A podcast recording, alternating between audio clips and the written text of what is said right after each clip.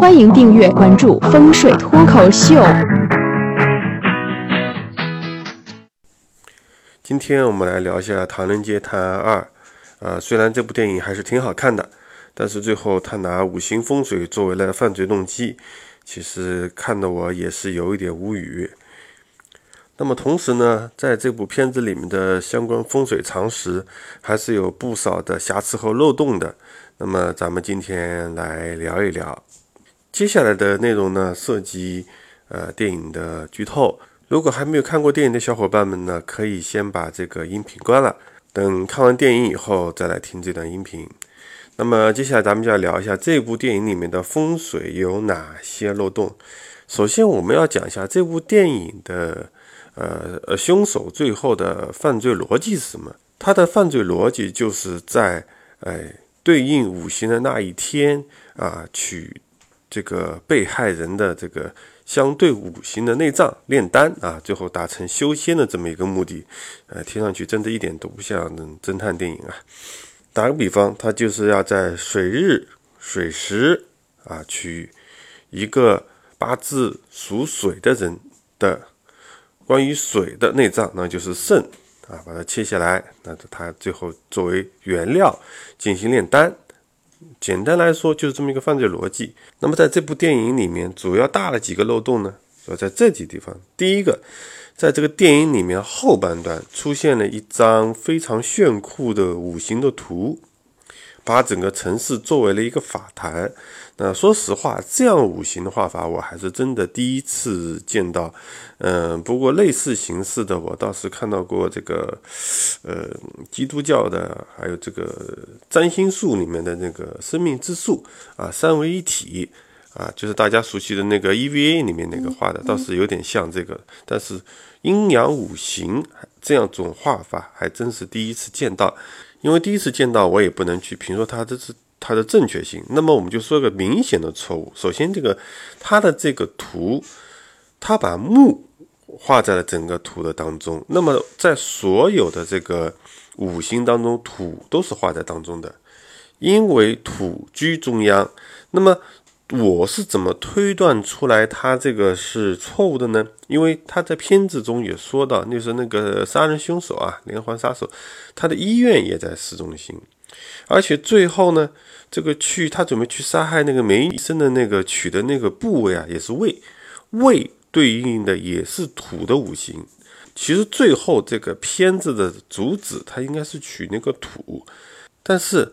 他的那个五行图是把木放在当中，那其实就跟他这个呃电影里面本来的这个逻辑是有了一些冲突的。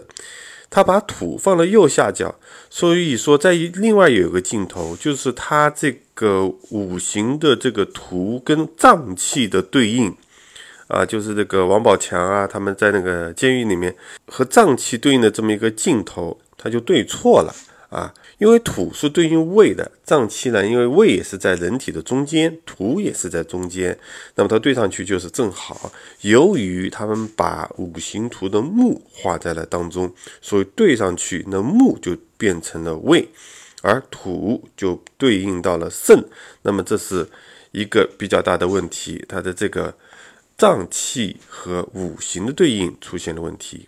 第二个问题呢，就是说他们这个凶手的杀人逻辑啊，就是在呃某一个地方取他的这个呃内脏，那么跟他的也是相对应的。比如说第一个人是在码头水边取的他的肾脏啊，都是属水；第二个人呢，就是那个七叔的孙子是在灶王庙，灶王庙属火，取的是他的心脏，也是属火。那么第三个人呢？第三个被害人呢是在那公园，那公园都是树木，那取的是他的肝脏，那么也是属木。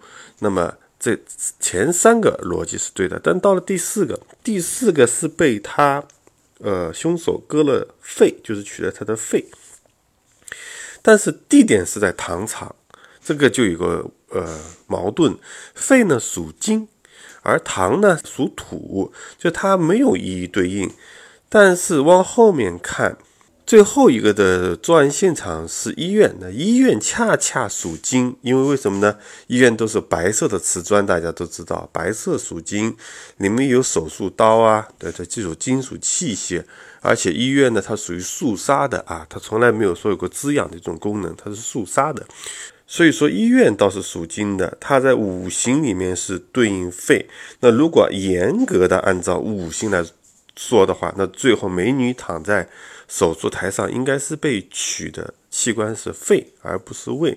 那么我估计为什么这里会改掉呢？因为可能美女这个开胸这个镜头不太方便拍，呃，所以说还是找个比较啊好拍摄的胃吧，肚子还叫比较和谐一些。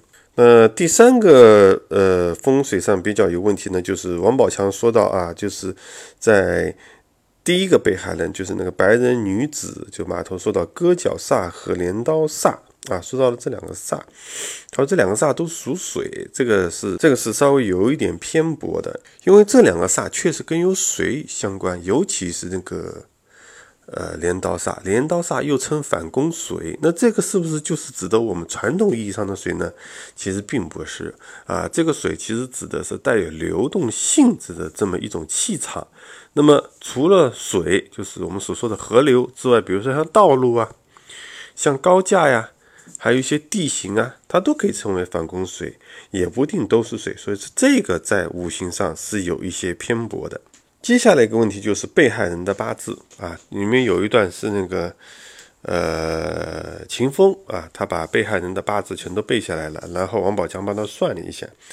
那么第一个白人女性，她是八二年十二月五日，那么这一天呢是癸亥日，属水，没有问题，没错。第二个呢是七叔的孙子，他是八六年的五月二十二日，他这是丙寅日啊，丙丙火属火，也没有问题。但第三个人就在公园里面被害的人，他是七四年二月二十七日，那天是己亥日。属土啊，这个跟那个木其实就没有什么关系了。那这个八字是有问题的。接下来错的比较离谱的，这个也是，就是听看的时候呢，我也听看的是挺挺带劲儿，但是回来这么仔细一算，发现不对啊。被害的日期，这其实在整部电影里面是非常关键的这么一个线索。比如说它对应的火日火时啊，火命人取的是火性的这个器官。那么我们也。来看第一个七叔孙子，他是属于火的这么一个元素的。他说到是丁酉年啊，这件事情整个片子发生在丁酉年。丁酉年是哪年？丁酉年是鸡年，就是二零一七年。那大家说，那就一个丁酉年吗？可前面后面都会有再出现丁酉年吗？再往前再出现一次丁酉年，那就往前推六十年。从这个着装打扮上来说，肯定是不可能的。那么，所以说只有是二零一七年。那么，二零一七年的七月一号九点到十点，那么这一天它是己丑日，土日，不是火日，不是电影里面所说的火日火时。这一天是土日。那么这一个月七月份啊。阳历七月份，那哪几天是火日呢？是七月五号到七月七号是火日，所以这个时间上出现了问题。第二个被害人的日期也错了，第二个被害人比他早，是二零一七年的六月二十七日半夜的十一点到一点，他说这个叫癸亥日啊，水日水时，癸亥日，但是其实这天不是癸亥日。这天是乙酉日，啊，这天是木日，跟水没什么关系。那么癸亥日是哪天呢？就六月份，二零一七年六月份癸亥日哪天？是六月五号。那么所以说，他这个六月二十七号，这肯定就不对了，因为在六月份的癸亥日就一个六月五号。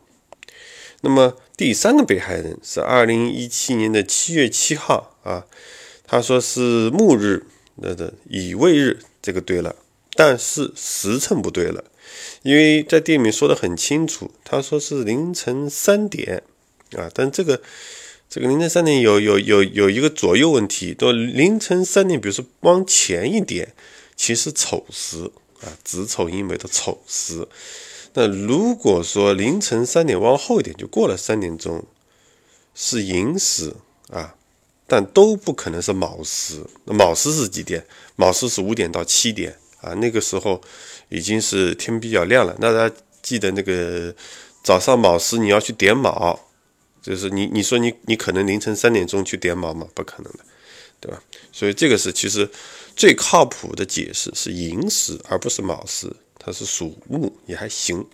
上面可以看到，其实在这部电影里面，关于风水错误还是挺多的，一些关键的元素都出现了错误。那么，我们就整个电影的大逻辑来说一下。那么，我们且不管它里面所有错掉的五行和错掉的日子，如果说这是一个真实的案子，七月一日就是那个七叔的孙子被害，那么这天是。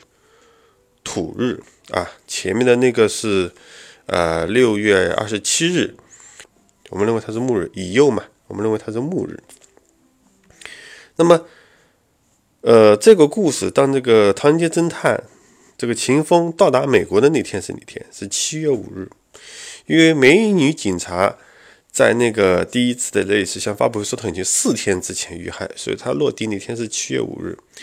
那么我们从前面开始推啊，七月一日，大家知道五行，这里面这个片子里面所有的五行都按照天干来的，那我们也按照天干来，甲乙丙丁戊己庚辛壬癸。